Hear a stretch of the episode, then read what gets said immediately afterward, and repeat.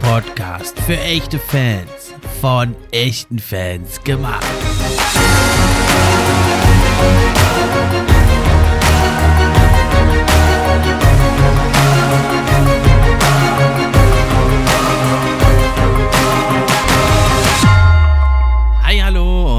Herzlich willkommen zur Episode 98 vom NBA Fan Podcast. Ich bin wie immer euer Gastgeber, der Steffen, und auch heute freue ich mich über jeden, der mit dabei ist. Heute erwartet euch eine besondere Folge. Ich habe einen ganz besonderen Gast da. Seit langer Zeit war er nicht mehr hier. Jetzt hat es endlich mal wieder geklappt. Und wir werden die Teams on the Rise besprechen. Young Teams on the Rise. Die jungen Teams, die sich aufmachen, die alten etablierten Hasen in der NBA herauszufordern. Und da haben wir euch ganz spannende fünf Teams rausgesucht, die wir heute mal mitsamt ihren jungen Stars besprechen wollen und zeigen wollen, was haben die Teams schon, was fehlt ihnen noch? Wo müssen sie sich noch verbessern? Und ja, was ist mit dem Coaching-Staff? Und, und, und. Also ganz viel vollgepackt mit ganz vielen spannenden Inhalten aus der geilsten Liga der Welt. Und damit wünsche ich euch viel Spaß mit der neuen Episode. Bevor es losgeht, aber nochmal kurz die Info. Ab sofort könnt ihr den NBA Fan Podcast auch unterstützen. Zum einen über Steady HQ, die Links sind in der Beschreibung. Oder aber eben auch, wenn ihr die Posts über Social Media kommentiert, teilt und liked. Wenn ihr euren Freunden davon erzählt. Und schließlich könnt ihr auch noch eine gute Bewertung schreiben. Das hilft mir dann auch, höher in den Rankings zu erscheinen. Und da würde ich mich sehr drüber freuen, wenn es euch gefällt gefällt, wenn ihr euch ein bisschen die Zeit nehmt, das Projekt hier zu supporten. Und das geht also am besten, wenn ihr den Podcast kostenlos, wie auch auf allen anderen Plattformen, bei Apple Podcast hört. Dann erscheint das also für mich in den wichtigen Apple Podcast Charts. Würde mich sehr freuen. Okay, damit dann genug der Vorrede. Jetzt geht's los. Die jungen Teams, die aufsteigenden Teams, die wollen wir uns heute mal anschauen.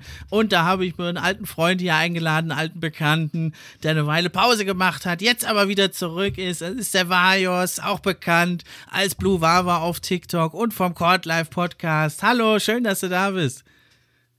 Hallo Steffen, hallo Zuhörer, was eine, was eine Introduction. Danke für diese Worte. Ja, ich freue mich, dass ich wieder hier sein darf. Äh, ich bin auch sehr froh, dass es geklappt hat. Wir hatten ja hier und da nach einem Termin gesucht, aber wir haben ja immer so volle Terminkalender, dass es da ein bisschen schwieriger wird. Jetzt hat es geklappt. Ich freue mich auf die Folge, ja, und danke, dass ich hier sein darf. Okay, cool. Ich freue mich auch, dass du da bist. Und dann würde ich sagen, legen wir direkt los mit dem Team. Ja, was mir eigentlich so am Herzen liegt, das sind ja die Detroit Pistons. Alle Hörer wissen das. Und das ist ja schon lange meine große Leidenschaft. Und das ist natürlich auch ein Team mit ganz vielen spannenden jungen Talenten. Letzte Saison hat man ja nur 23 Siege bei 59 Niederlagen geholt, war 14. im Osten. Aber nach dem All-Star-Game, da hatte man immerhin einen Rekord von 10 zu 14. Also also fast immerhin 50-50 und da noch ein paar knappe Niederlagen mit dabei. Da haben so ein paar äh, Optimisten schon gedacht, man würde dieses Jahr ans Play-In schnuppern. Äh, jetzt stehen sie mhm. doch wieder ganz hinten eigentlich in der Tabelle gleich auf, äh, auf, auf dem letzten Platz. Äh, hast du die Pisten so weit hinten erwartet oder hast du gedacht, die kommen doch ein bisschen besser aus den Startlöchern diese Saison? Ich sag dir ehrlich, ich habe sie ein bisschen weiter oben angesiedelt. Äh, Play-In war jetzt natürlich ein bisschen optimistisch gesehen. Trotzdem bis jetzt, ich will nicht sagen enttäuscht, weil es ja immer noch eine junge Mannschaft. Trotz, ja, ein paar Siege mehr hätte ich mir schon gewünscht, aber die Saison ist ja noch lang. Oh ja, welche Spieler findest du denn? Die haben ja ganz viele junge Leute. Wen findest du da so am spannendsten von den ganzen jungen Leuten? Ja, also natürlich äh, vorneweg Kate Cunningham, der äh, erste Pick vom letzten Jahr äh, bin ich ein begeisterter Fan davon. Ich mag seinen Spielstil. Er ist ein toller Playmaker, auch ein super Scorer, ist super dynamisch und ich mag einfach, wie er schon in diesen jungen Jahren, jetzt in seinem zweiten Jahr, einfach auch da vorangeht und diese Leadership auch übernimmt bei der Mannschaft. Das gefällt mir sehr. Und ich muss dann auch sagen, der diesjährige Rookie Jaden Ivy, oh, den muss man auf jeden Fall beobachten. Sehr geil gespielt bis jetzt. Natürlich, als Rookie hast du hier und da natürlich ähm, die Quoten, die nicht immer so stimmen. Nichtsdestotrotz glaube ich, ist das ein sehr vielversprechender Spieler, den sie da gepickt haben dieses Jahr. Gefällt er dir denn, der Jaden Ivy? Ja, auf jeden Fall. Und äh, ich hatte es jetzt in der letzten Rookie-Episode schon kurz anklingen lassen. Also er hat meine Erwartungen wirklich übertroffen.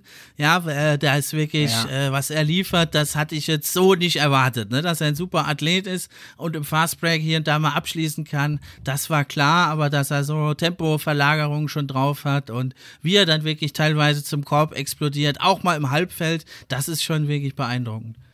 Das ist sehr stark. Und man muss ja auch sagen, wie du angesprochen hast, die, die Tiefe des Kaders mit den jungen Spielern ist schon sehr bemerkenswert. Also selbst Spieler wie der weitere, also der zweite Rookie, Jalen Duran, überragend. Dann Killian Hayes, den wir ja von. Ulm kennen, hat es immer noch sehr schwierig. Ich hoffe halt immer noch, dass er irgendwann einen Fuß fasst in der NBA, in dieser Mannschaft, weil ich fand ihn in der BBL damals noch, wo ich sie verfolgt habe, etwas mehr als heutzutage sehr, also ein super Spieler. Natürlich für, für die BBL war das eine Bereicherung. Hat halt die Schwierigkeiten bei den Pistons, hat noch nicht ganz Fuß gefasst in der NBA, aber ich gebe den Jungen noch nicht auf. Mm, des Weiteren, ich mag den Isaiah Stewart und den Sadiq Bey. Äh, Sadiq Bey, gut, bisschen älter, aber ist jetzt in seinem dritten Jahr. Ähm, von daher tolle junge Spieler und ja, das Potenzial dieser Mannschaft ist fast grenzenlos. Und wir dürfen nicht vergessen, Marvin Bagley haben sie ja auch bekommen. Genau, ja. Äh, funktioniert auf jeden Fall besser, finde ich, bei den Pistons als bei den Kings. Trotzdem muss man mal gucken, spielt jetzt nicht allzu viel, hat dieses Jahr auch erst ein Spiel gemacht. Mal sehen, wenn er zurückkommt, vielleicht geht ja da mehr bei ihm. Ja, da hast du jetzt schon einige genannt und man hat ja also mit Sadiq Bay und Isaiah Stewart, die waren vor zwei Jahren in den All-Rookie-Teams. Kate Cunningham natürlich ja. letzte Saison und ja, Ivy und äh, Duran, die werden wahrscheinlich diese Saison da auch sein. Dann hat man jetzt in den letzten drei Jahren wahrscheinlich, wenn es so kommt, fünf Spieler in All-Rookie-Teams gehabt. Das zeigt natürlich schon, was man da alles am Start hat. Es zeigt sehr viel, aber am Ende kann man sich natürlich davon nichts kaufen. Man muss halt einfach hoffen, dass entweder sich die Spieler sehr stark weiterentwickeln, dass man dann oben mitgreifen kann, also jetzt tabellarisch gesehen, oder dass sie so attraktiv sind, dass dann erfahrene Spieler, Veterans, ähnliches sagen, ich habe Lust mit dieser Truppe zu spielen, ich gehe jetzt nach Detroit. Ähm, das kann man natürlich nicht so einfach voraussagen oder voraussehen. Nichtsdestotrotz, ich mag das Team sehr. Ich mag das Team sehr. Ähm, was hältst du eigentlich von der Verpflichtung von Bojan Bogdanovic? Es war Meiner Meinung nach etwas überraschend. Ich hatte jetzt nicht erwartet, dass er bei den Pistons unterschreiben wird. Äh, wie findest du dieses ganze Gefüge mit ihm? Ja, er hat ja, also bei den Pistons fehlt ja einfach ganz extrem, dass das Three-Point-Shooting, ne? Dass sie, sie machen ja einige mhm. Dinge schon ganz gut. Sie sind das überraschend äh, Erster, sie ziehen die meisten Free Throws in der Liga, die meisten Freiwürfe. Sie haben auch nur die 13 wenigsten Turnover in der Liga. Das ist für ein junges Team eigentlich sehr, sehr gut. Aber das große Problem ist das Spacing. Ja, sie nehmen nicht wirklich viele Dreier. Sie treffen die auch ganz schlecht. Sie sind fünf Letzter bei der Three-Point-Percentage und eben dadurch bedingt, äh, dass sie wenig Spacing haben, sind sie also auch in der Two-Point-Percentage letzter, ja. Und obwohl man ja mit Kate Cunningham wirklich mittlerweile schon fast einen Meister der Midrange hat, deswegen ist natürlich so ein mhm. Shooter wie Bojan Bogdanovic absolut lebenswichtig für das Team und deswegen ist es auch richtig gut, dass jetzt der andere Veteran, man hat ja eigentlich nur zwei, drei Veteranen im Team, der andere Veteran, Alec Burks von den Knicks gekommen, auch ein guter Dreipunktschütze, der war die Saison verletzt, der hat jetzt sein erstes Spiel gespielt. Das sind so Leute, die können den Floor spacen und die können auch den jungen Spielern ne, so den ein oder anderen Move mal zeigen und das braucht es dann halt doch, weil nur mit Youngstern kommst du halt auch nicht voran. Ja, stimme ich dir zu, äh, sehe ich genauso. Der, kurz noch zu Bogdanovic, der schießt ja bei knapp 7 Dreier, 43 Prozent, eine überragende Quote. das, was man sich erhofft hat, dass er dem Team so weiterhilft. Aber wie du sagst, die Defensive vor allem ist ein großes Problem. Immer noch bei den Pistons sind auch äh, vom Defensiv-Rating die letzten, also auf dem letzten Platz in der NBA ja, gut, junges Team trotzdem. Ich denke, da, vor allem mit diesem Spielerstil, die die Mannschaft hat, viele lange Arme, dynamische Spieler, High Jumper, erhoffe ich mir mehr in der Zukunft. Abwarten, ich glaube, da kann auf jeden Fall noch was groß passieren. Ja, die Defensive, ich habe das schon öfter angesprochen. Also, Dwayne Casey wurde dafür auch schon kritisiert, der Coach. Ich will mir jetzt hier nicht anmaßen, äh, einen Coach kritisieren zu dürfen, aber auch andere haben das schon kritisiert. Sie spielen ja eigentlich eine sehr switch-heavy Defense, haben aber eigentlich nicht das Personal dafür. Ne? Also, wenn du guckst in der Starting Five, das fängt schon an mit Bogdanovic und Sadiq Bay. Das ist defensiv wahrscheinlich die schlechteste Flügelkombi, die es gibt. Dann Jaden Ivey als Rookie Point Guard tust sich immer schwer schwer, der orientiert, äh, läuft teilweise orientierungslos auf dem Feld rum. Kate Cunningham hat sich zwar verbessert, ist aber auch noch kein elitärer Defender, ja, und dann quasi bleibt alles am Arm Isaiah Stewart hängen, der hat sich richtig gemausert, knabbert ja hier am Double-Double und der ist teilweise ja. richtig frustriert, wenn dann die Gegner wieder falsch rotieren oder wenn er dann äh, die Help-Defense macht oder sogar einen Block macht und äh, oder den Wurf erschwert. Der ist also einer, der die meisten Würfe contestet in der ganzen Liga, Isaiah Stewart. Aber äh, ja, was nützt das, wenn du den Wurf erschwerst, wenn deine Mitspieler nicht mitverteidigen und der Gegner dann den Offensiv-Rebound holt? Da war der einige Male schon ganz schön verärgert und deswegen, also da ist einiges noch im Argen und deswegen ist man, wie du es schon sagtest, letzter im Defensive Rating und da kannst du halt natürlich außer an einzelnen Sahnetagen, als man die Warriors zum Beispiel schlagen konnte, ist da halt mit so einer Defense noch nicht so viel zu holen. Aber das ist ja auch noch gar nicht so der Plan bei den Pistons. Ja, da stimme ich dir gerade zu bei allem, was du gesagt hast. Was glaubst du denn so, wenn wir uns jetzt eine äh, Timeline betrachten, wann sie denn so richtig oben angreifen können? Hast du da so ein Gefühl? Ist ja jetzt nur eine Schätzung. Was sagt dein Gefühl?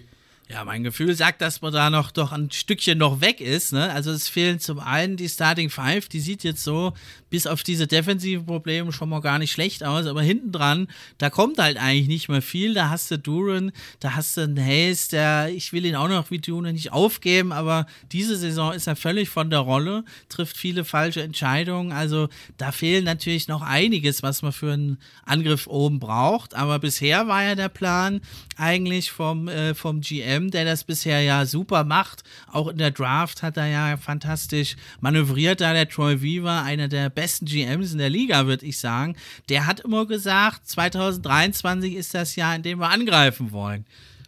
Na, also zumindest dann äh, ins Play-In äh, vorzudringen. Das wäre dann meine Hoffnung auch für die nächste Saison dass man dann eben noch einen hohen Pick holt, vielleicht den einen oder anderen Veteran noch für die Starting Five oder eben für die Bank holt. Beides möglich, beides auch dringend notwendig. Deswegen ist es für die Pistons klar, wäre es schön, wenn man an 1 ziehen würde und wenn Banyana hat, aber auf dem Flügel wäre es eigentlich noch wichtiger. Da sehe ich die größte Baustelle. Na, auf den großen Positionen hat man mit Stewart und Duran Leute, die Starter oder sehr gute Backups werden können. Auf den Guard-Positionen, da ist die Zukunft eigentlich schon geritzt, denke ich, mit Cunningham Ryan und Alvi richtig gute Spieler, aber auf dem Flügel, da fehlt es eben. Das hast du sehr gut zusammengefasst, da kann ich dir wirklich nur zustimmen. Ähm, wenn, wenn diese Timeline dann eintrifft, denke ich, können auch alle rund um das Pistons-Team in Detroit zufrieden sein. Ja, und wie du sagtest, man hat natürlich massig Cap Space, aber es ist natürlich so ein bisschen die Frage, wenn man jetzt, äh, wie es aussieht, diese Saison sehr weit hinten wieder landet, wer will dann kommen? Aber natürlich die Perspektive gibt es schon. Und mit einem Kate Cunningham, da spielt, glaub, spielen, glaube ich, viele ganz gerne zusammen. Das hat man gesehen eigentlich in jedem Spiel. Die Großen des Spiels, Chris Paul, LeBron James, die, die reden dann mit ihm nach dem Spiel, die reichen ihm die Hand die erwähnen ihn lobend. Das ist also, denke ich, natürlich der Franchise-Player der Zukunft. Das, äh, das sieht genauso aus. Mal sehen, was sie jetzt in dieses Jahr im, im Draft dann holen können und wo sie dann am Ende abschließen werden. Aber die Pistons trotzdem, egal wie sie spielen, ist für mich immer eine Mannschaft, die man sich auf jeden Fall auf dem League Pass oder wo auch immer man die Möglichkeit hat, da mal einschalten sollte und die ein bisschen zuschauen kann. Das sowieso. Also, dann wechseln wir doch mal die Conference rüber und gehen mal in die Western Conference zu dem Team, ja, was schon ein bisschen besser steht, wo auch schon, denke ich, mehr der Grundpfeiler für Erfolg da sind, die aber auch schon natürlich ein bisschen länger im Keller stehen. Das sind die Oklahoma City Thunder. Sie stehen jetzt bei 5 zu 7, spielen gerade gegen die Knicks liegen, glaube ich, gerade noch in Führung. Wir nehmen das hier Sonntagabend auf. Aber man muss sagen, sie haben also letzte Saison auch schon stark begonnen. Die fanden eigentlich fast identisch, standen bei 6 zu 8 und dann sind sie hinten raus natürlich abgeschmiert, hatte auch natürlich mit Verletzungen von Shea Gilgis Alexander zu tun. Ja, wie siehst du so die Saison bisher bei den Thunder? Ja, ich finde, bei den Thunder kann man dieses Jahr auf jeden Fall ähm, mit einem sehr positiven Blick drauf schauen. Vor allem ein überragender Shea Gilgis Alexander, der ja bis jetzt also eine fantastische Saison spielt. Seine Statistiken, also er, er, er averaged, also ja, im Durchschnitt hat er 30 Punkte. Das sind äh, sehr starke Zahlen. Dazu das Ganze noch mit äh, 5 Assists. Ähm, spielt auch eine starke Defense, meiner Meinung nach, oben auf der Guard-Position. Und ja, das Ganze bei 36 Minuten, seine Splits, seine Quoten gut. Der Dreier fällt mit 33 Prozent. Sag ich mal, es ist, ist in der Norm, ist alles okay. Und von daher also angeführt von Shay Gilgis, äh, Gilgis Alexander, ein sehr spannendes Team. Die, wie ich auch gesehen habe, stehen die auch sehr gut vor allem defensiv genau. da. Die Frage ist, ob man sowas halten kann. Über eine ganze Saison sind jetzt gerade auf dem Defensiv-Rating äh, Sechster in der Liga. Ähm, natürlich ist sowas immer die Frage, wie nachhaltig ist sowas, weil wir haben bis jetzt halt, was sind das, 13 Spiele, ein bisschen mehr, 16 Spiele, äh, 14 Spiele gesehen. Und ich bin trotzdem beeindruckt. Ich finde auch ein Pokusewski, über den sehr viel gesprochen wurde, kam jetzt zuletzt zu mehr Spielzeit, hat er auch gut geliefert. Und man darf vor allem nicht vergessen, ein Josh Giddy, der jetzt äh, in seiner zweiten Saison ist, ja, findet immer mehr Fuß in der NBA, hatte eine starke Rookie-Season und jetzt äh, macht er weiter, diese äh, knapp 14 Punkte mit 5 Assists und äh, 7 Rebounds. Ja, also das Team gefällt mir. Haben auch da natürlich den ähm, Defensivspezialisten mit Lou Dort und von daher äh, stehen, die, stehen die gut. Frage ist, was du auch angesprochen hast, standen lange im Keller. Will man jetzt schon oben angreifen? Will man jetzt noch diesen Draft mitnehmen, äh, wenn Spieler wie Scoot Henderson oder halt Victor Wembanyama warten? Das sind halt Fragen, die man natürlich intern klären muss. Äh, aber viele junge, vielversprechende Spieler. Wie siehst du das Ganze? Ja, also so wie wir Sam Presti kennen, da werden sie, glaube ich, doch eher nochmal dann irgendwann abschenken. Es ist halt die Frage, wie ist das ähm, Shea Gilgis Alexander zu verkaufen, der, wie du es ja sagtest, äh, der spielt ja in überragender Form. Das ist ja eine All-Star, All-Star-Kampagne, was er da abzieht eigentlich. Ne? Und gerade also die Defense, die steht ja richtig gut. Und ich denke, wenn man wollte, dann könnte man sicher eine Top 10 Defense haben über die ganze Saison. Aber ja, wie du es ja schon gesagt hast, äh, die Frage ist, wollen die das? Und da glaube ich eher, ja, wenn man nämlich auch guckt, dass natürlich die Defense gut aussieht, aber die offensive Firepower, die fehlt natürlich. Da ist man offensiv nur 25. von 30. Ja, und wenn man mal guckt, natürlich, dann ist natürlich nach Shagelges Alexander geht das schon ganz schön runter, ne? Dann der nächste äh, häufigste Scorer ist dann schon äh, Giddy mit 13,7 Punkten, dann noch Ludort 12,7, Trayman 11,8 das war's, ne? Das ist natürlich keine Verteilung, wie du sie in einem guten äh, Playoff-Team oder selbst mittlerweile muss man sagen Play-in-Team eigentlich haben willst, ne? Und das ist natürlich auch äh, sehr, sehr fordernd für Shea Gilgis Alexander. Und da ist natürlich zu befürchten, dass da die Effektivität runtergeht, weil der Gegner natürlich doch sehr häufig sich auf SGA konzentrieren kann. So sehe ich das auch. Äh, die Offensive ist das große Problem noch bei den Thunder. Und wie du sagst, wie kann man das Ganze verkaufen? Weil ein ist so talentiert. Ähm, hat er, wie lange hat er die Geduld und die Lust, um quasi, um nichts Großes mitzuspielen? Er hatte ja bereits Playoff-Erfahrung bei den Clippers ich denke, diese Serie hat gezeigt, dass er dafür bereit ist und auch, dass er ähm, selber Lust darauf hat, weil er hat geile Playoffs damals gespielt äh, gegen die Warriors ja. in der ersten Runde.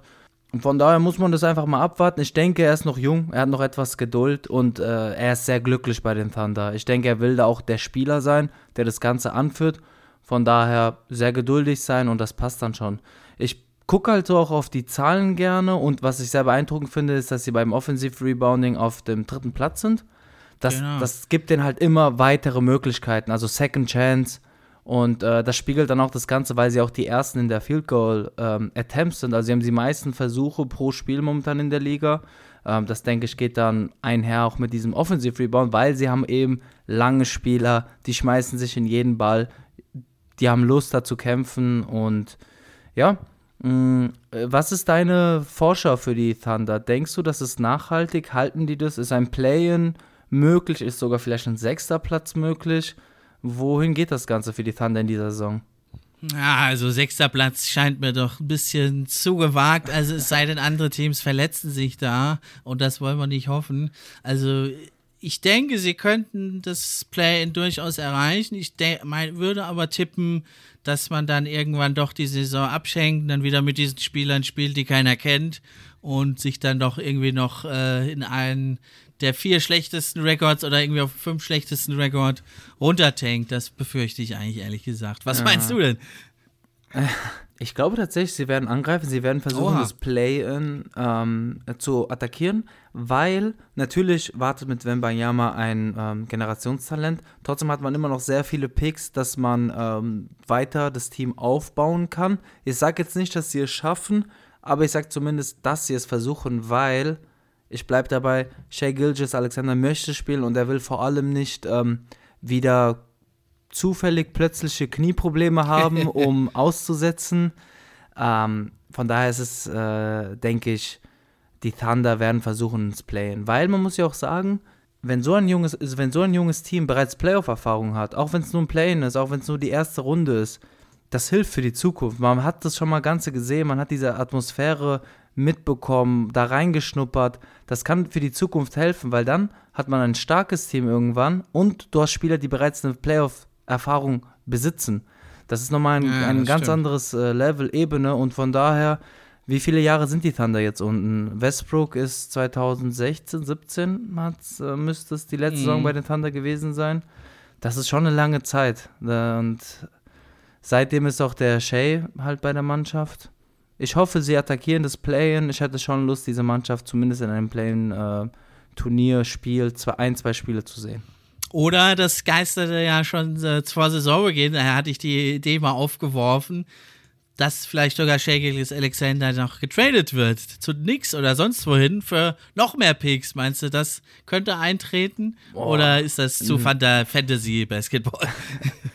Ich glaube, das ist zu viel Fantasy Basketball, weil also das wäre meiner Meinung nach verrückt. Ähm, das, das würde ich nur machen, wenn du dir hundertprozentig sicher bist, dass du Victor Wembanyama bekommst. Und man kann sich aufgrund der flachen ähm, Draft-Wahrscheinlichkeiten das nicht mal so ausrechnen. Ähm, Shea Gilgis Alexander ist einer der vielversprechendsten jungen Spieler. Du hast ihn jetzt. Er hat jetzt 30 Punkte im Schnitt. Warum solltest du ihn für Picks, also sei es von den Knicks, sei es von wem auch immer, weggeben? Vor allem, wenn man diese riesen Anzahl hat an Picks. Ich würde das lassen. Äh, ich, ich glaube, da kommt nichts in diese Richtung. Glaube ich jetzt eigentlich auch nicht. Aber also bisher hat man es ja eigentlich immer so ein bisschen durch die Blume gehört von den Fandern, dass sie Schalkiges nicht als einen Franchise-Player sehen. Aber wenn man jetzt sieht, was der da leistet, dann vielleicht konnte er sich jetzt überzeugen. Und man hat natürlich mit Giddy einen, der ist auch ein guter Assistgeber. Das äh, wird natürlich dafür sprechen, ja. dass äh, Shea Gilgis gerne mit ihm spielt. Da hat man mit Jalen Williams noch ein paar guten jemanden, Usman Jiang. Also man hat ja Talente ohne Ende und vor vor allem hat man ja äh, die etwas kleinere Version von Wembanyama hat man ja noch in der Hinterhand, das ist ja Chad Holmgren. Das war ja halt eh total bitter, dass der jetzt die gesamte Saison verpasst. Das war ja echt enttäuschend.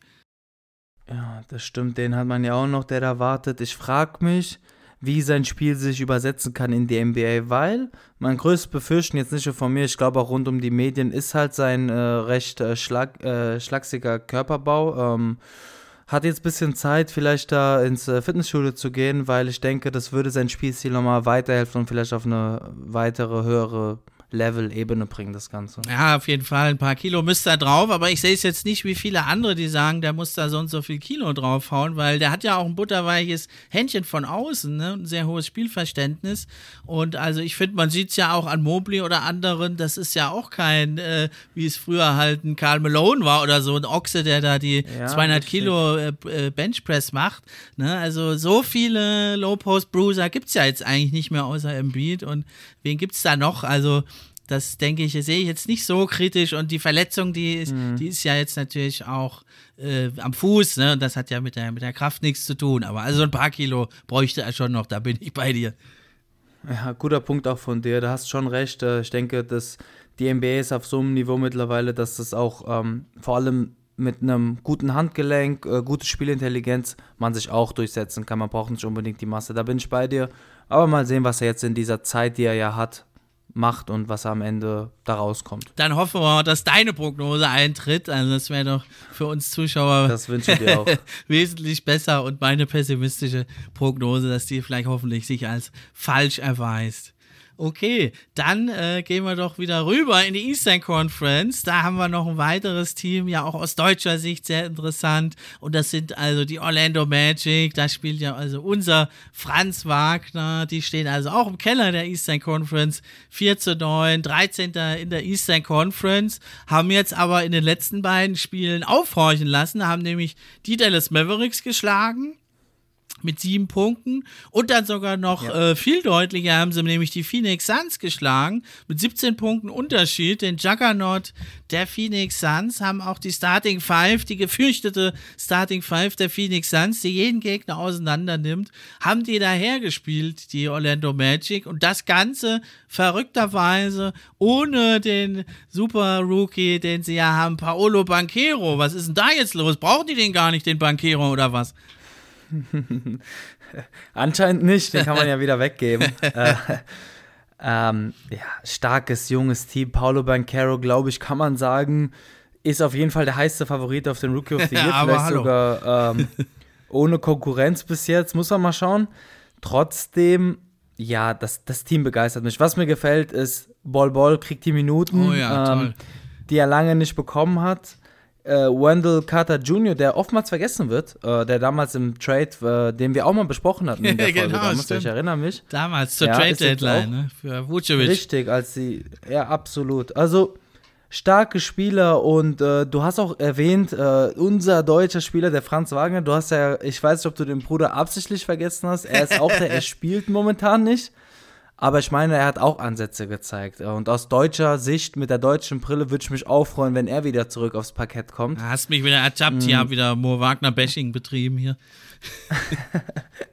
ja, ähm, was soll ich sagen? Also der Mannschaft ist ganz klar, denke ich, die Richtung erstmal nicht tanken, aber so viel die jungen Spieler testen, zu sehen, was funktioniert, welche Lineups funktionieren, welche Spielsysteme und ähm, äh, Spielstile passen zu der Mannschaft, aber sie sind lang, sie sind schnell, sie schmeißen sich rein. Das spiegelt sich gerade noch nicht, finde ich, in den Zahlen rüber. Also vor allem defensiv stehen sie ja jetzt nicht überragend. Da Defensiv-Rating 17 da in der Liga, ähm, die Offensive noch schlechter, aber wenn ich jetzt nur mir die Defense anschaue, auch alle Statistiken sind jetzt nicht die besten, aber sie sind auch nicht jetzt irgendwie, also es ist so ein Mittelfeld, graues Mittelfeld. Ja. Und ja, und ich denke mir, dass die Mannschaft hat Zeit. Orlando Magic hat keinen Druck, die, äh, die Mannschaft hat Zeit, das aufzubauen und vor allem Spieler wie ein Paulo Bencaro, aber auch ein Franz Wagner einfach noch weiter für die NBA da ready zu machen, damit diese Spieler den nächsten Schritt machen.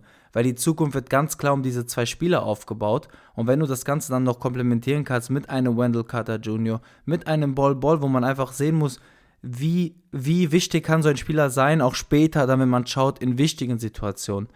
Ähm, aber vergessen wir nicht, wir haben einen starken Backup-Point Guard in Cole Anthony, den ich persönlich sehr mag. Ähm, der bringt so ein bisschen dieses Randomness, wie man so sagt. Der ist ein bisschen ähm, auch so ein gerne ein Heat-Checker. Ihn mag ich. Und die Verletzten, Markel Fultz, ähm, ehemaliger yeah. First Pick, hat jetzt auch zuletzt gezeigt vor seiner Verletzung, dass er auf jeden Fall noch ein Wörtchen zu reden hat in der NBA. Ich bin sehr positiv von dieser Mannschaft, aber ich erwarte nichts. Ich erwarte dieses Jahr nichts von den Magic, aber es ist immer schön zu sehen, dass sie so Spiele gewinnen wie hier und da mal die Suns, die Mavericks oder auch die Warriors, die sie auch besiegt haben, weil es macht Spaß, diese Mannschaft zuzugucken. Ja, sie sind wie die Pistons mal hier und da für eine Überraschung gut. Ja, und vor allem, du hast ja gesagt, Franz Wagner und Banquero, das ist wirklich eine ganz tolle äh, Paarung da auf dem Flügel. Und das ist ja wirklich der Goldstandard eigentlich in der NBA, die Two-Way-Wings. Ja, und Franz Wagner, der ist ja auch schon ein richtig guter Defender.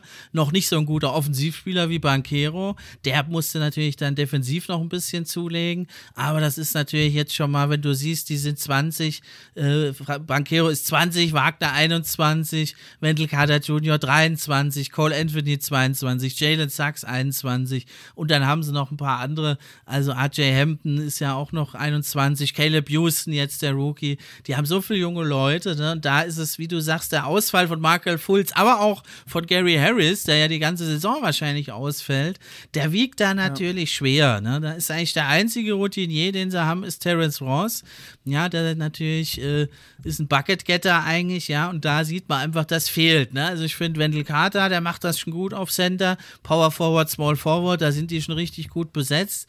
Und auch ein Cole Anthony und Jalen Sachs, das sind ja keine schlechten. Ja, aber das sind beides eigentlich Bucket-Getter. Das sind Score-First, Guards, Combo-Guards, Point-Guards, wie auch immer. Jalen Sachs ist noch ein, eigentlich ein Hustle-Player, die kann man ein guter Defender werden. Ja, aber gute Playmaker sind die beide nicht. Ne? Da krankt so ein bisschen, da krankt so ein bisschen das Spiel. Auch ähm, der Magic war, hatte also die drittwenigsten Assists, hat man vorzuweisen, in der Liga noch deutlich schlechter als letztes Jahr. Und da sieht man, denke mhm. ich, äh, den Ausfall von Markel Fultz, der das teilweise richtig gut gemacht hat letzte Saison.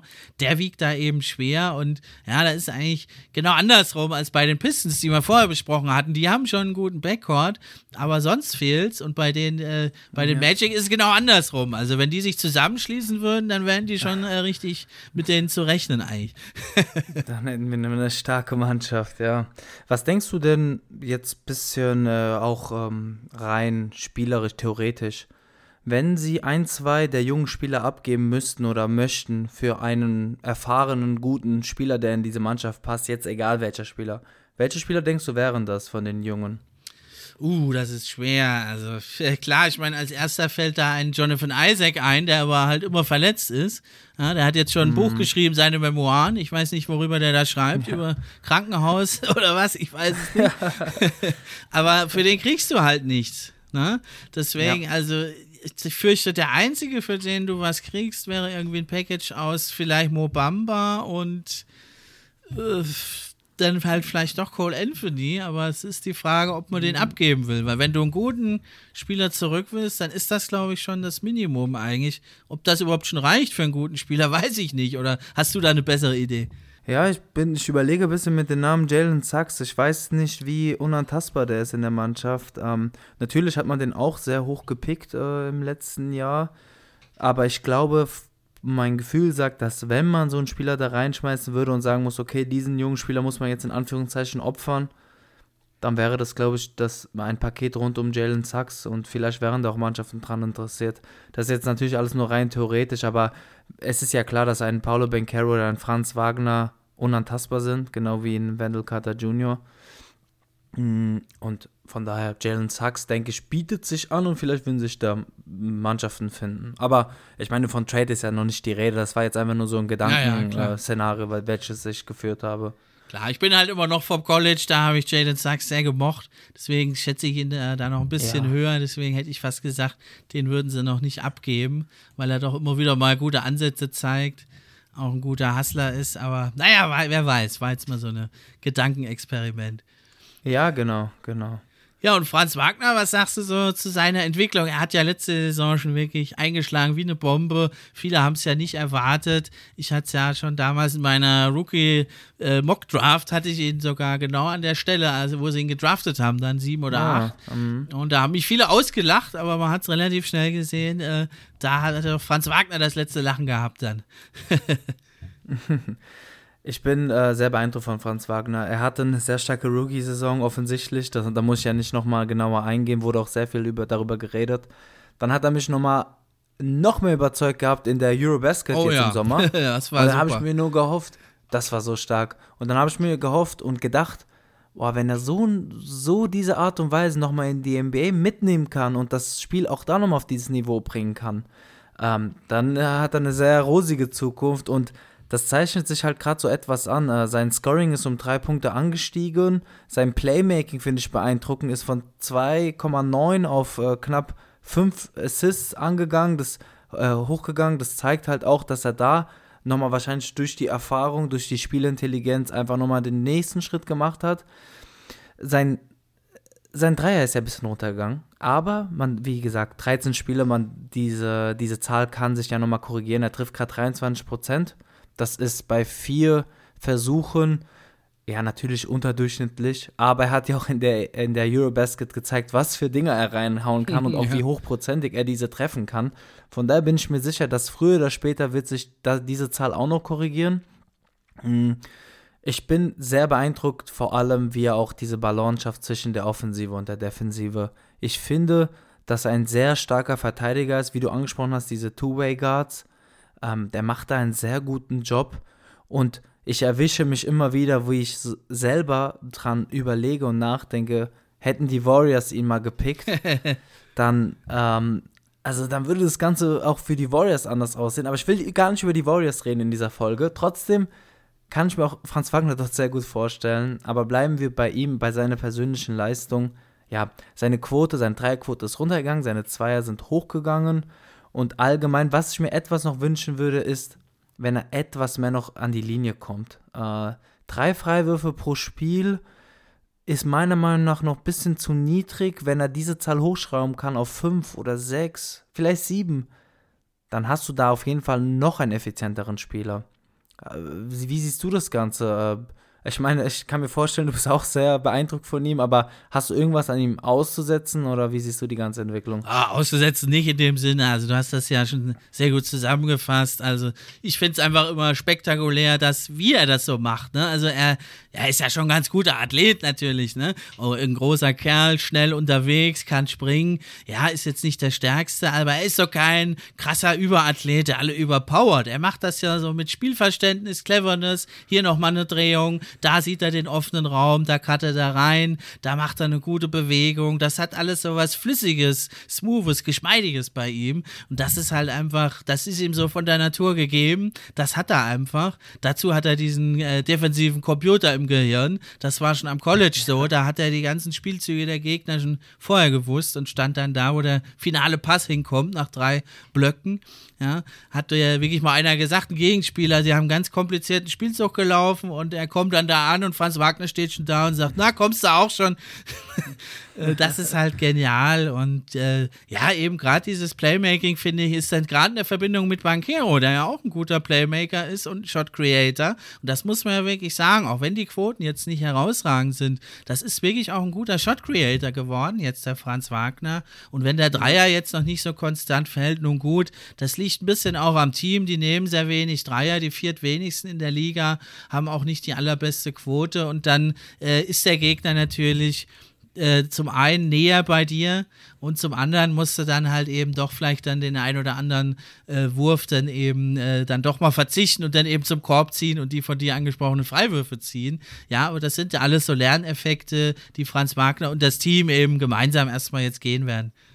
Ja, hast du sehr gut zusammengefasst. Äh, ich denke, wir können einfach nur aus der deutschen Sicht auch sehr stolz sein, so ein junges, tolles äh, Talent in der NBA zu haben. Und ich bin mir sicher, er wird uns noch mit ganz viel Freude bereiten. Er wird uns ganz viel Freude zubereiten.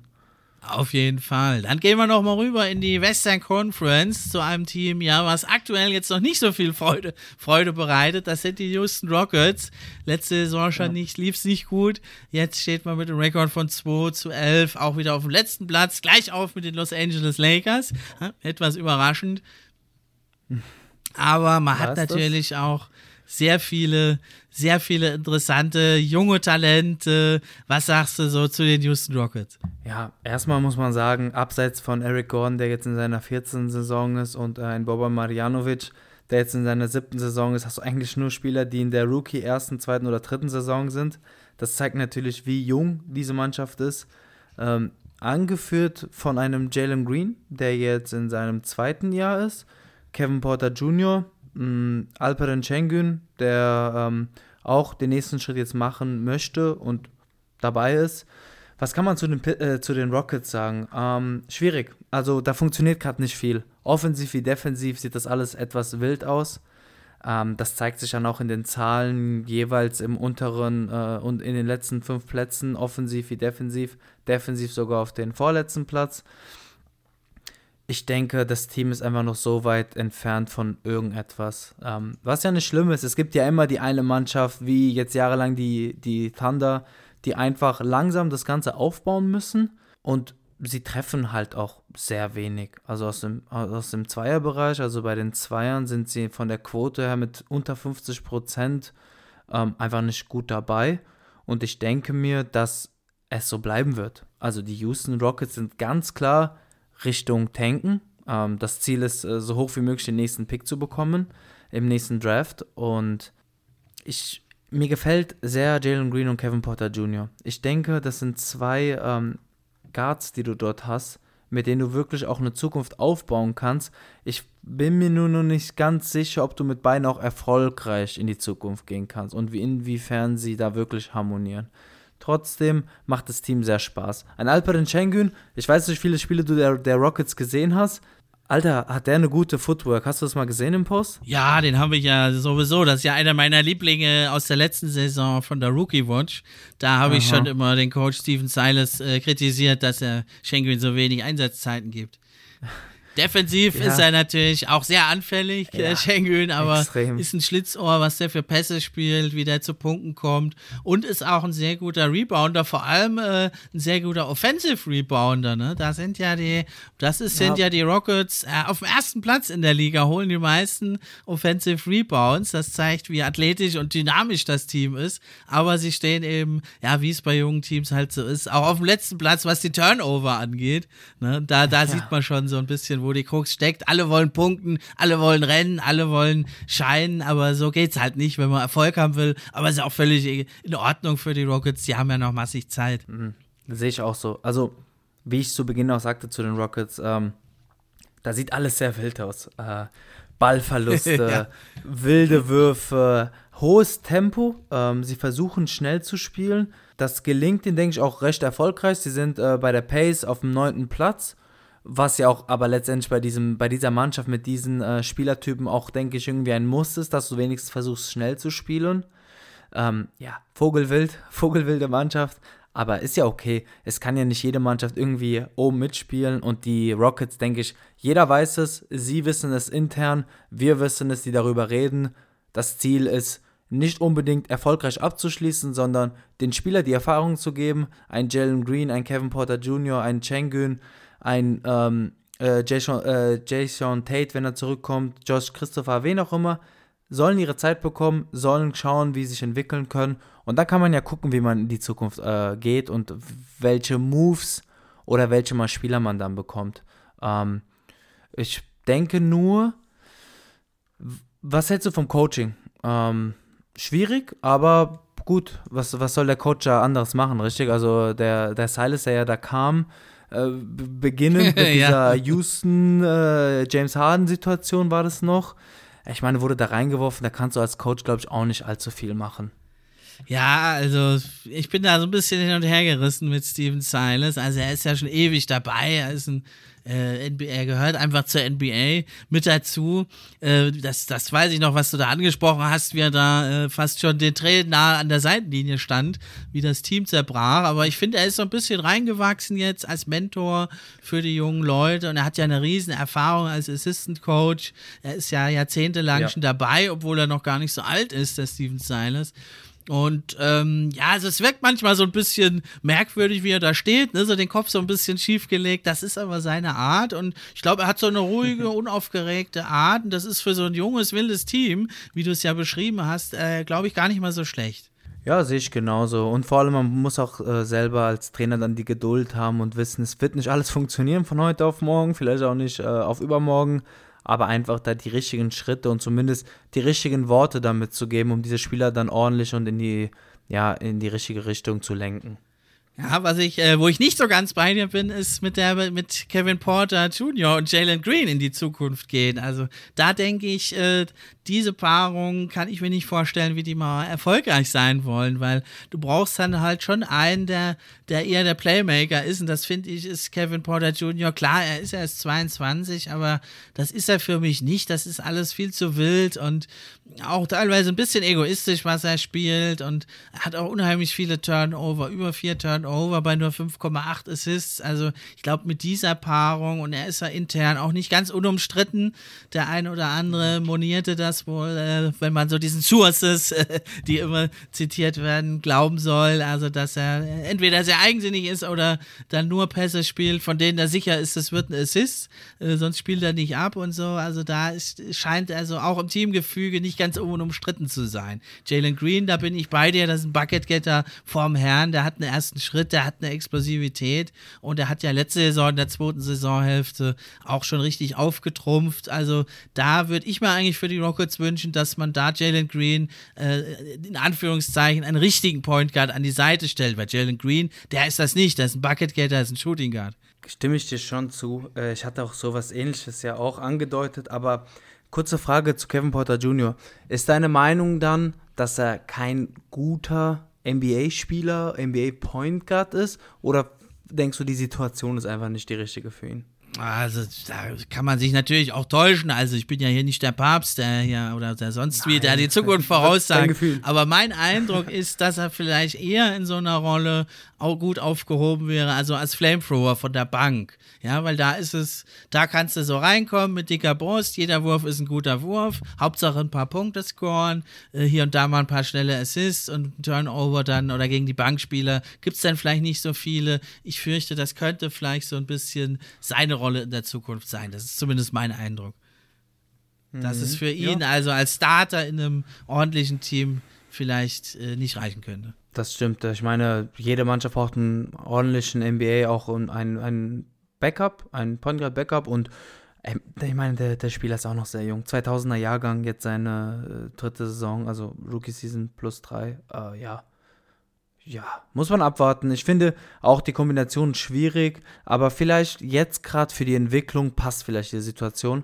Und wenn man dann sieht, okay, es funktioniert nicht, ähnlich wie bei einem Luka Doncic und Dennis Smith Jr. damals, da muss man sich von einem trennen und da kriegt man ja auch bestimmt irgendwas zurück. Auch wenn es so Picks sind, auch wenn es vielleicht ein, ein Veteran ist, irgendwas wird man für diesen Spieler zurückbekommen. Ja, also jemand, der dir 18, 20 Punkte machen kann, äh, das macht ja Kevin Porter Jr., der wird immer Abnehmer ja. finden. Ne? Nur gerade jetzt in dem Team finde ich es ein bisschen schade, auch für den hochgedrafteten Jabari Smith Jr., der ist halt einer, der kann selber noch nicht so gut kreieren. Für den wäre es halt wichtig, dass er mal ein paar gute, gut in Szene gesetzt wird. Das erklärt, glaube ich, auch die bisher etwas enttäuschende Rookie-Kampagne von Jabari Smith. Äh, von dem hatte ich mir eigentlich ein bisschen mehr erwartet. Du wahrscheinlich auch. Ja, ich auch. Auf jeden Fall hat sich am mehr erwartet. Ähm, aber mittlerweile bin ich auch bei den Rookies so, wenn es im ersten Jahr nicht funktioniert, habe ich Geduld mittlerweile. Ich versuche einen Spieler nie nach der Rookie-Saison und vor allem nicht nach den frühen Spielen äh, ansatzweise abzu, äh, abzuschreiben. Äh, natürlich darf man immer hoffen und höhere Erwartungen haben, aber wie du gesagt hast, momentan sieht man, dass er es einfach schwierig hat äh, die Saison ist noch lang, genauso wie seine Zukunft. Äh, 2003er, was, wie alt sind denn 2003er? Die sind äh, 19 ah, ja. Jahre. ja, das, dieses Alter, denke ich, sagt schon vieles aus. Also, da mache ich mir noch, äh, da sind auf jeden Fall keine Alarmglocken oder ähnliches an. Ähm, einfach abwarten und ich denke, dass er da auf jeden Fall kommen wird und dass auch seine Quoten sich da korrigieren werden. Ja, und die Rockets haben ja auch alle Zeit der Welt. Die sind jetzt erstmal dabei bei Brick for Week und äh, Loserama vor Wembanyama. Ja. und wenn sie den nicht kriegen, Wembanyama, dann können sie auch Scoot Henderson zum Beispiel, den könnten sie auch gut gebrauchen. Ist zwar auch ein Bucketgetter, aber auch ein guter Playmaker, der könnte da, glaube ich, das wäre eine interessante Paarung mit Jalen Green. Okay, dann äh, gehen wir noch rüber zu den Cleveland Cavaliers in die Eastern Conference, das letzte Team, was wir heute besprechen mhm. wollen. Und die stehen natürlich, äh, obwohl sie ein junges Team sind, sie haben aber schon ein paar mehr Veteranen auch mit dabei, aber sind natürlich noch ein junges Team. Garland 23, Mobley 21, Okoro 22 und auch der andere Isaiah Mobley, den sie noch im Team haben. Also da sind viele junge Spieler am Start, deswegen nehmen wir die mir mit hier rein. Sie stehen bisher bei 8 zu 4 Siegen, Siege super gut in die Saison gekommen. Was sagst du zu den Cleveland Cavaliers diese Saison? Oh Mann, die Cleveland Cavaliers machen so viel Spaß zuzugucken. Äh, was eine Mannschaft. Natürlich ein großer ein großer Punkt hier war dieser Donovan Mitchell-Trade, den, den sie im Sommer dann durchgeführt haben für Sexton, für Laurie Markkanen. Ähm, ja, es zeigt sich einfach, dass Donovan Mitchell das Team anführen kann, äh, ist ja auch bei 31,6 Punkte, ja, was ja ab, absolut absurd ist. Ähm, seine Quoten sind auch anschaulicher, sind stark, also 43% vom Dreier und auch aus dem Feld trifft er über 50%. Aber bleiben wir beim Team ja, eine Mannschaft, die sehr gute Arbeit geleistet hat nach dem zweiten LeBron-Weggang und sich vor allem auch ein Spieler wie Jared Allen in diesem Trade einfach, die haben ihn geklaut. ja. Also es war, das war äh, Diebstahl, aber sie haben jetzt auch ihn bekommen, Evan Mobley, ein super Pick. Und was mir so gefällt, ist die Defensive. Ähm, es wurde viel drüber gesprochen, in den Medien wird es auch immer wieder erwähnt, aber die Defensive bei den, bei den ähm, Cavaliers ist wirklich atemberaubend. Äh, stehen auch Defensiv-Rating zweiter Platz in der Liga, Offensivrating dritter, haben aber das beste Net-Rating der Liga, also die Differenz zwischen den beiden. Das zeigt einfach genau. viel aus. Die Mannschaft kommt über die Defense, also sie, ich glaube, das ist eine Mannschaft, die sich von der Defense her definieren möchte, hat auch die perfekten Spielertypen, lange Spieler, äh, Shotblocker, Rim Protector, ähm, switchable, können mehrere defensive Schemes spielen, machen einfach Spaß zuzugucken und momentan treffen sie halt auch wirklich so gut wie alles, hatten tolle Siege, schwierige Siege, sind jetzt auch ähm, leider momentan, glaube ich, eine drei Spiele in Folge verloren, wenn ich es richtig auf dem Radar habe, also glaube ich, müssten zu den Clippers verloren haben, dann zu den Kings und äh, auch jetzt zuletzt gegen die Golden State genau, Warriors. Aber alles knappe aber Kisten. Knappe Kisten.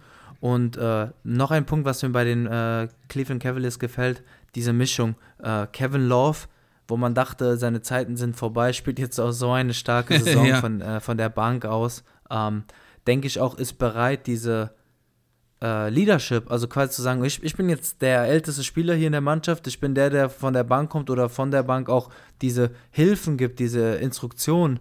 Ich denke, er passt da super in dieses Team rein und auch sehr underrated für mich, ein, ein Robin Lopez. Ähm, er gibt dir gute Minuten, führt, glaube ich, die Liga momentan wieder an, bei, was die Effizienz angeht und ist einfach ein guter, ein, ein, ein guter Charakter, eine gute Person für den Lockerroom. Ähm, glaube ich, macht seine Witze, ist immer gut drauf, geht auch immer bestimmt voran im Training.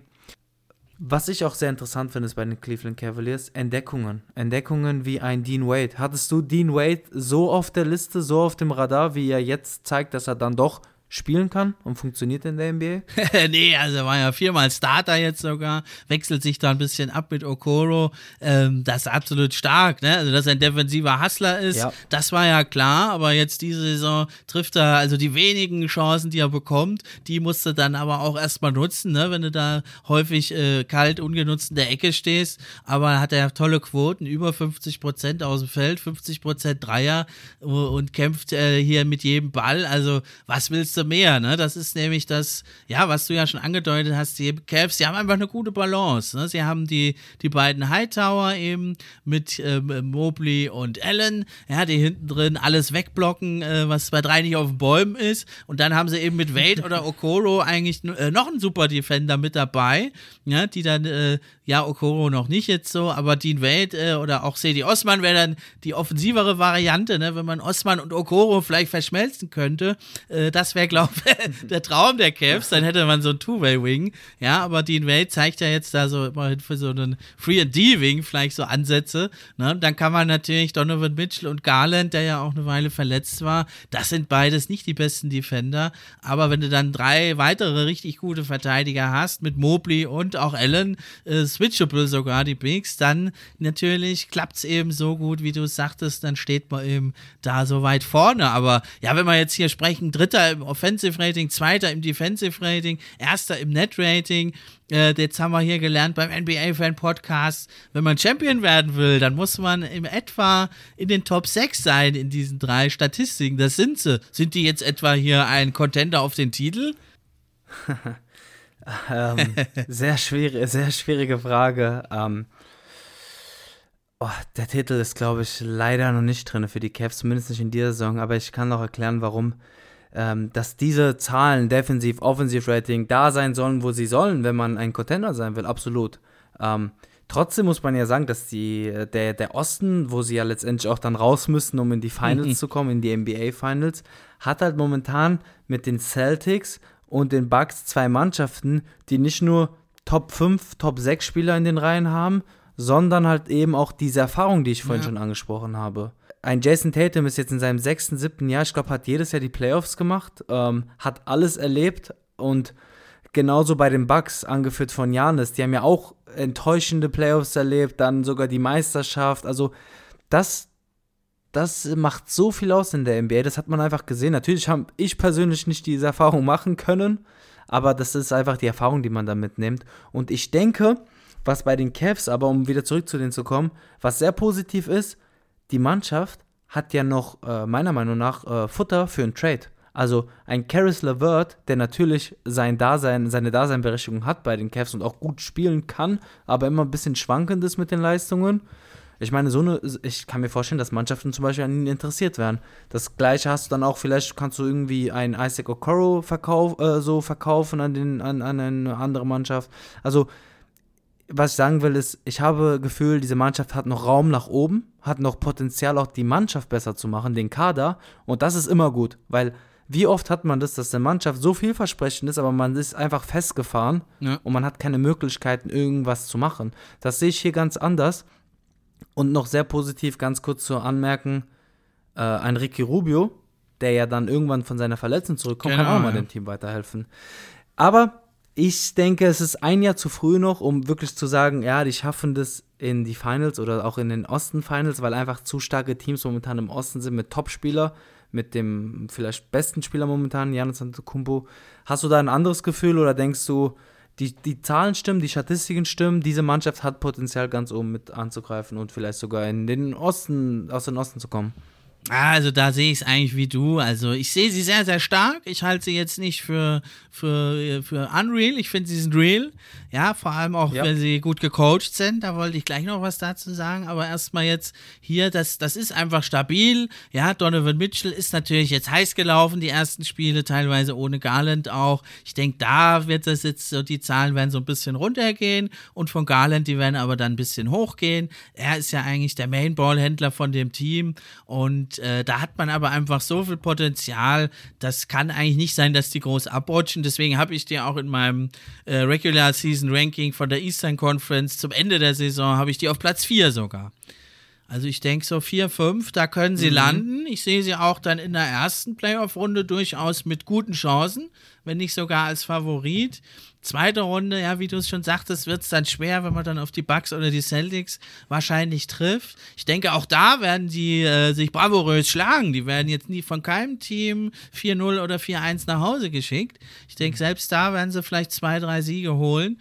Aber äh, ja, vielleicht im allerbesten Case die Conference Finals irgendwie, wenn andere Teams Verletzungen haben, was wir nicht hoffen. Aber ich denke, so die zweite Runde ist dann doch so das, das Maximum. Vielleicht irgendwie die Conference Finals, wenn alles optimal läuft irgendwie. Aber ähm, also für einen Titel wird es da noch nicht reichen. Das macht aber gar nichts für die Cavs, weil denen gehört ja die Zukunft und das, das ist auf Jahre hinaus, wird das Top-Team sein in der Eastern Conference. Ne? Da musst du einfach gucken, Mobley ist 21, Allen ist 24, die sind beide defensiv schon so gut. Und aber auch ein Allen, der hat sich jetzt offensiv nochmal deutlich verbessert. Der hat einen Hookshot jetzt nicht ausgepackt. Der kann von der Freiwurflinie so einen Floater machen. Teilweise drückt er mal aus der Midrange ab. Auch ein Mobley, das ist halt seine Schwäche noch, die Shot Creation. Ja, da am Korb abschließen. Er ist ein guter Alley-Oop-Finisher. Er cuttet gut. Ja, aber selber sich was zu kreieren, da wird er sich auch noch steigern, der Mobley. Und dann hat man eben mit Mitchell und äh, mit Garland zwei absolute Bucket-Getter, die äh, jederzeit Shot Creation liefern können. Und das ist es ja auch, was du in den Playoffs brauchst. Defense und Shot Creation, das sind die entscheidenden Aspekte. Ne? Und mit, ja, äh, mit genau. Mismatch-Hunting ist da auch nicht viel bei den Cavaliers. Ja, und äh, die, was man noch sagen könnte, ist vielleicht die Bank ist ein bisschen dünne.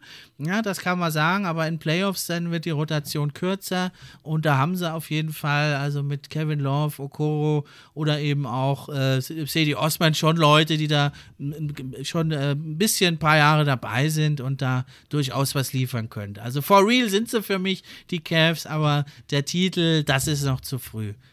Ja, sehe ich genauso. Ähm, haben wir gut zusammengefasst. Du wolltest noch etwas zum Coach sagen oder zum Coaching allgemein? Was, was war das dann? Ja, ich finde, der ist total unter underrated, der JB Bickerstaff. Für mich einer der ja. besten Coaches in der ganzen Association. Und gerade auch, also wir reden jetzt natürlich bei den Cavs sehr viel von Defense, zu Recht ja auch. Aber man steht ja in der Offense auch auf dem dritten Platz. Und das liegt ganz zentral eben an dem ja durchaus raffinierten Gameplan von JB Bickerstaff, finde ich. Denn die laufen ja ganz viele ungewöhnliche Spielzüge. Also die laufen ja oft so ein äh, äh, umgekehrtes Pick and Roll. Da hat der Big Man, meistens dann Mobley, hat den Ball und läuft ein Pick and Roll mit dem Guard. Ne? Und der Guard zieht dann nach außen, der Big Man zum Korb. Dann wird sehr viel mit, äh, mit, mit Split Screens gearbeitet, Flare Screens, also oder auch äh, Fake Screens, also nur angetäuschte Screens. Oder es wird dann eben auch äh, ein Screen Screen gesetzt äh, für den Ballhändler und ein dritter Spieler läuft dann nochmal auf der anderen Seite um den Pick rum und äh, wird so frei. Und ja, so bringt man schon sehr früh in der Possession die gegnerische Defense ja in, äh, in Bewegung und zum anderen in Entscheidungszwänge. Switche ich, bleibe ich dran, gehe ich über den Screen, unter den Screen und da man eben doch viele gefährliche Waffen hat, äh, ist das ein sehr, sehr raffinierter und auch perfekt aufs Personal abgestimmter Gameplan. Und dafür ist eben Bigger Steph natürlich nicht alleine, aber er und sein Steph sind da eben verantwortlich. Ja, ich finde es schön, dass du das nochmal so, ähm, raus, so, so rausgesucht hast und auch das hier nochmal erwähnst. Ähm, fliegt unter dem Radar, macht eine super Arbeit und die Punkte, die du alle angesprochen hast, zeigt einfach, dass es ein sehr begabter und sehr talentierter, guter Trainer in der NBA und jetzt muss man sehen, wie das sich weiterentwickelt. Ähm, aber ich habe den auch ganz weit oben in meiner Liste, was, unter, was den Trainern angeht. Und er sollte definitiv mehr Lob dafür bekommen, wie die Cleveland spielen und wo sie auch stehen momentan. Ja, das war dann hier unser Rundumblick mal hier an die jüngeren Teams. Man hätte sogar jetzt noch weiter machen können, aber für heute soll es dann erstmal Schluss gewesen sein. Man hätte die Pacers erwähnen können, die schlagen sich ja viel besser als erwartet bisher. Werden wir auch noch mal drüber sprechen in einer der nächsten Episoden. Oder eben auch die Grizzlies, die sind ja auch noch ein junges Team, aber die sind schon so etabliert, die haben wir heute mal rausgelassen, die haben wir ja auch in den letzten Episoden schon besprochen, als es um die Contender ging. Ja, auch die Dallas Mavericks mit Luka Doncic oder die Hawks natürlich, angeführt von dem jungen Trey Young, sind natürlich da zu nennen. Also wir sehen, ja, die Zukunft der NBA ist gut in guten Händen, da brauchen wir uns keine Sorgen machen, oder Vajos? Nee, ich denke, da müssen wir uns absolut keine Sorgen machen. Nochmal, das Talent in der NBA ist einfach wahnsinnig gestiegen in den letzten Jahren und fast jede Mannschaft, egal wo sie stehen, egal wie die Kaderzusammenstellungen aussehen, lohnt es sich fast immer wirklich auch da mal reinzuschauen und zu gucken, wie sich die Jungspieler schlagen. Ja, dann danke ich dir, Vajos. Hat echt Bock gemacht, wieder mal nach langer Pause mit dir zu sprechen. Und jetzt würde ich gern von dir noch wissen, ja, du bist ja als Blue Vava hier der ungekrönte deutsche Basketballkönig bei TikTok. Schaut da unbedingt mal rein. Und natürlich auch, ja, mit deinem Kollegen bist du ja wieder jetzt mit dem Court Life Podcast am Start. Da auf den beiden Plattformen hauptsächlich bist, bewegst du dich ja. Was hast du da so in der nächsten Zeit geplant? Was können die Leute von dir erwarten? Ja, erstmal äh, danke für die Blumen. Ja, ich bin hauptsächlich äh, viel, fast täglich auf TikTok äh, zu sehen, zu hören, wo ich meine Gedanken, interessante Themen, tagtägliche Themen rund um die NBA da anspreche. Wie du schon erwähnt hast, Blue Wawa findet ihr mich dort, auf Instagram auch Blue Wawa 7. Der Godlife Podcast ist ja jetzt auch, wie du jetzt öfters erwähnt hast, nach der einjährigen Pause zurück mit meinem, ähm, mit meinem Partner Betu und wir machen wöchentlich eine Folge. Wir haben ein etwas kürzeres Format. Wir sind rund um die halbe Stunde dauert bei uns eine Folge. Und was wir machen ist, äh, wir betrachten uns gerne immer rückblickend die Woche an. Was sind die Highlights? Dann gehen wir rüber in einen Hauptpart und am Ende haben wir immer eine kleine Spielrubrik drin, was unterschiedlicher Natur sein kann. Also schaut da gerne rein, hört da gerne rein, checkt auch gerne die Kanäle bei uns ab und ähm, ja, wir machen da täglichen oder wöchentlichen NBA-Content und ich denke, wenn ihr da ein Bild haben möchtet, schaut einfach gerne vorbei, würde ich mich sehr freuen. Genau, macht das, ist auch hier verlinkt in der Episode, schaut da immer mal rein, wird auch immer mal noch ein paar andere Aspekte beleuchtet, ein bisschen Mode, Fashion und sonst was, Musik, genau. alles mit drin, bei den Jungs da immer interessant. Genau. Und auch nochmal vielen Dank, Steffen. Äh, hat, ne, hat mega Spaß gemacht, hat mich auch sehr gefreut, dass es wieder geklappt hat. Und Nächstes Mal bist du bei mir dann wieder da, ja? Ja, auf jeden Fall. Sagt mir einfach Bescheid rechtzeitig und dann kriegen wir das bestimmt Machen hin. wir. Dann, Machen wir. Dann sind wir am Ende der heutigen Episode 98 vom NBA Fan Podcast. Das war's für heute. Macht's gut. Ich bin raus. Tschüss.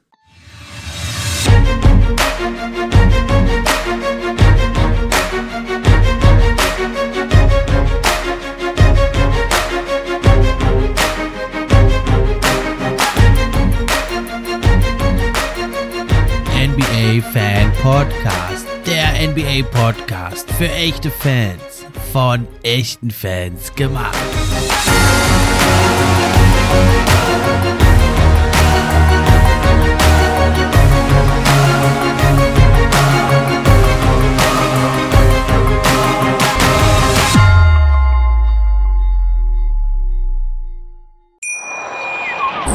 Schatz, ich bin neu verliebt. Was?